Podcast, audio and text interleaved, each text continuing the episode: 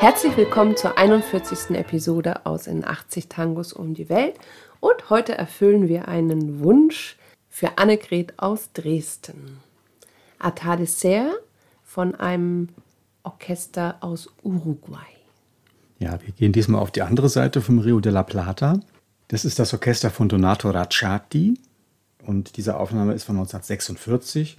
Damals firmierte er es unter Orchester Tipica Sondor unter der Direktion von Donato Racciati. Sondor war seine Plattenfirma. So ein bisschen wie bei Victor, allerdings sind die auch aufgetreten. Genau. Donato Racciati ist viel aufgetreten.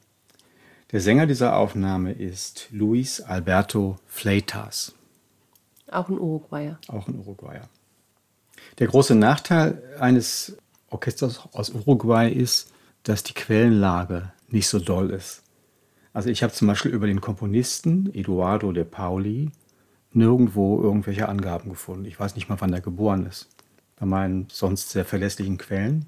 Ich habe ein paar Informationen über Antonio Casciani, das ist der, der den Text geschrieben hat, und über Donato Racciati selbst natürlich.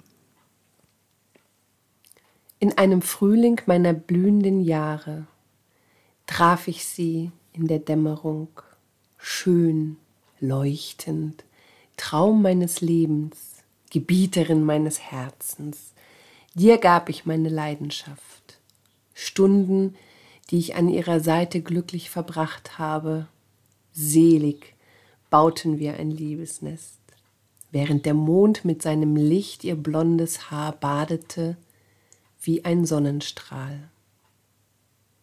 Doch der gottlose Tod nahm mir das Glück und entriss mir meinen einzigen Traum. Verzweifelt über mein grausames Elend wandere ich für immer mit meinem treuen Lied. Nachmittagsbrise, die Sonne erlischt, Erinnerungen, die niemals, nie zurückkommen werden. Ich fühle mein Leben verrinnen und auf der Suche nach ihrer Seele wird es bald vergehen. Das erinnert ein bisschen an gestern, an Margarita Gauthier. Und ich musste, als ich diesen Text gelesen habe, daran denken, dass Edgar Allan Poe im 19. Jahrhundert schon mal so ein paar Theorien aufgestellt hat über Melancholie und Poesie. Und da hat er festgestellt, am leichtesten schafft man eine poetische Stimmung, indem man über ein geliebtes Wesen schreibt, das tot ist. Er hat einen Text geschrieben über The Raven, der Rabe, und hat eine Theorie über das Verfertigen von Gedichten dieser Art mit einem starken emotionalen Gehalt aufgestellt. Und manchmal habe ich das Gefühl, diese ganzen Textdichter haben das gelesen. über den Schreiber dieses Textes, Antonio Casciani, gibt es eine kleine Geschichte. Er ist in Montevideo geboren und in seiner Biografie, die sehr kurz ist, wird er als Zeitungsverkäufer und Poet bezeichnet. Also er hat Zeitungen auf der Straße verkauft und hat als junger Mann in einem spanischen Magazin ein Interview mit äh, Carlos Gardel gelesen. Das Magazin heißt El Mundo Grafico. Gardel hat in diesem Interview behauptet, dass er Texte singt von bescheidenen Söhnen des Volkes. Und da fühlte sich Antonio aufgerufen, seinerseits Texte zu schreiben. 1928 war Gardel auf dem Weg nach Spanien zu einer Tournee und machte einen Zwischenstopp in Montevideo. Wahrscheinlich ging das Schiff von da ab hat sich mit Freunden und Bekannten getroffen, ein paar Fußballgrößen in einem Café. Und diese Gelegenheit hat Antonio Casciani ergriffen und hat sich der erlauchten Runde genähert. Und damals war José Razzano, der Gitarrist von Gardel, war sowas wie sein Manager und er hat ihn dann versucht abzuwimmeln, hat gesagt, komm ein andermal wieder und so weiter. Und dann hat er es aber trotzdem geschafft, die Gelegenheit zu bekommen, einen seiner Tangos vorzutragen. Der heißt Farabute. Das ist ein Lunfardo-Wort für jemanden, der so auf der schiefen Bahn landet und nach Highlife sich sehnt und in der Zuhälter- und Ganovenwelt gerne reüssieren möchte. Und dann greift er also sich seinen Packen Zeitungen und singt dieses Lied a cappella vor. Und Gardel steht auf, packt ihn im Arm und sagt, Junge, gib mir den Text. Ich werde das mit all meinem Herzen singen. Da verdienst du auch ein paar Mark. Und das hat er dann auch gemacht. Das hat er, dann auch gemacht. Es gibt eine Aufnahme von Carlos Gardel, Farabute, sehr schönes Stück. Gibt es auf YouTube. Im Allgemeinen sprechen wir ja von Tango Argentino, aber es gibt auch Leute, die sagen Tango vom Rio de la Plata, weil Tango hat sich ja nicht nur in Buenos Aires entwickelt, sondern auch in Uruguay, also auch in Montevideo. Und ich habe immer das Gefühl, dass Montevideo wahrscheinlich heute noch darunter leidet, im Schatten von dieser großen Stadt des Tango äh, zu sein.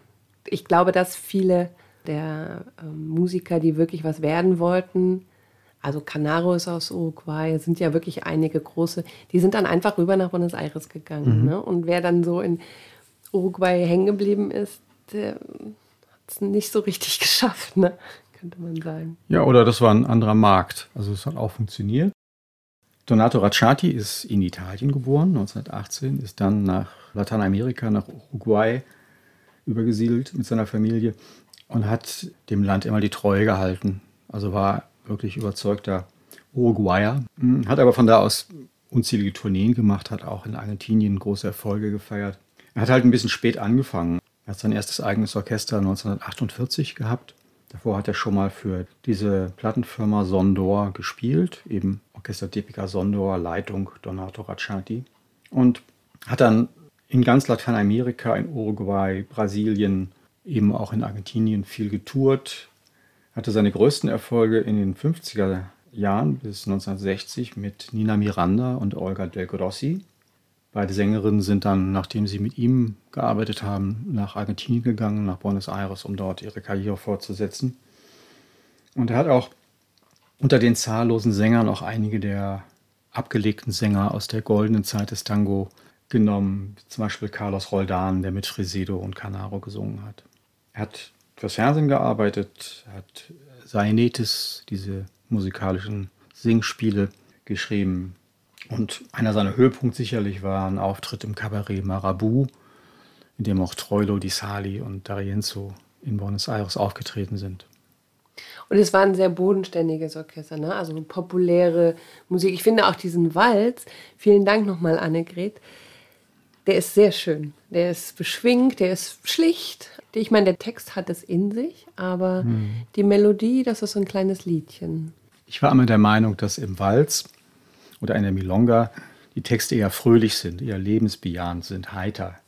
Ich bin inzwischen eines Besseren belehrt worden, je mehr wir uns mit den Texten beschäftigen. Im Grunde ist es genauso eine, eine Welt voller Verzweiflung, voller Drama, voller Liebe wie im Tango. Und das war unsere 41. Episode aus In 80 Tangos um die Welt.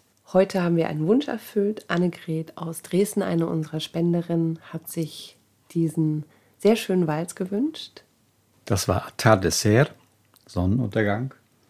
Musik von Eduardo De Pauli, Text von Antonio Casciani.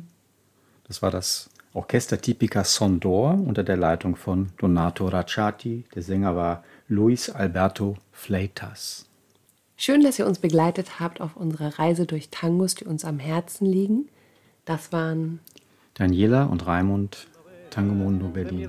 Bleibt gesund und bis bald. Macht's gut. Bella luminosa, sueño de mi vida, dueña de mi alma, mi pasión le di. Horas que a su lado felices pasaba, forjando dichoso un nido de amor, mientras que la luna con su luz bañaba sus rubios cabellos cual rayo de sol.